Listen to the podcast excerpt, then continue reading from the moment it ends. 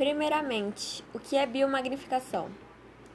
Esse fenômeno ocorre quando as substâncias se acumulam gradualmente de um nível trófico para o outro ao longo da cadeia alimentar.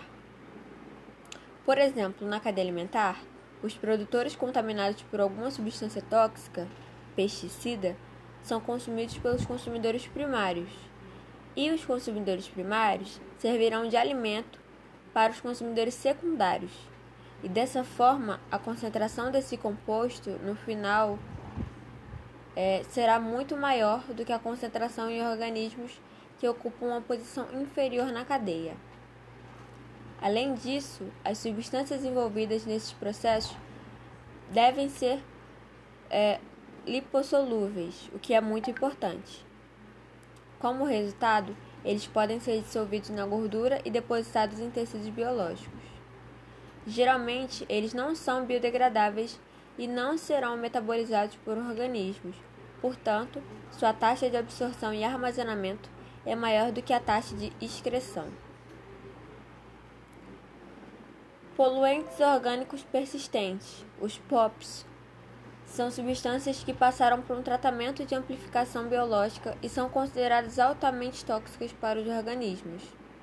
Como exemplo de um POP, podemos citar o DDT, que é o dicloro de fenil tricloroetano, um pesticida utilizado principalmente na Segunda Guerra Mundial. E por causa dos seus danos ao meio ambiente e à saúde humana, o seu uso foi descontinuado na maioria dos países na década de 1970.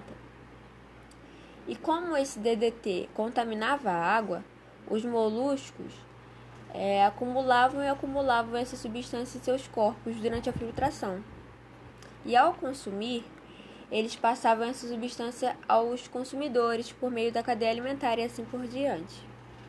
Como mencionado anteriormente, os predadores do topo são os mais afetados porque se alimentam de uma grande quantidade de substâncias pertencentes a classes anteriores e, portanto, acumulam mais DDT.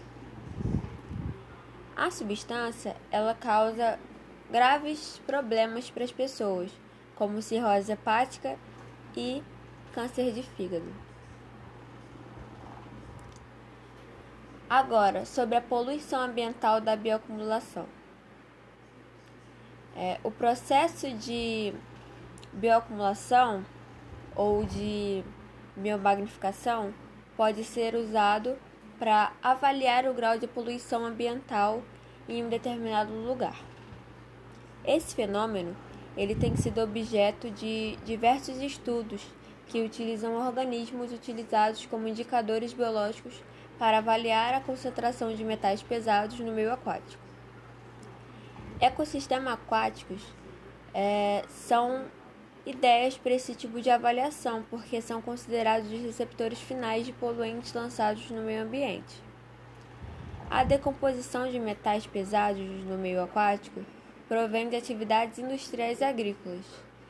E nesse tipo de ambiente, além de permear a superfície e a estrutura respiratória do corpo humano, os metais também são bioconcentrados nos organismos pela ingestão de água e partículas contaminadas. E é isso.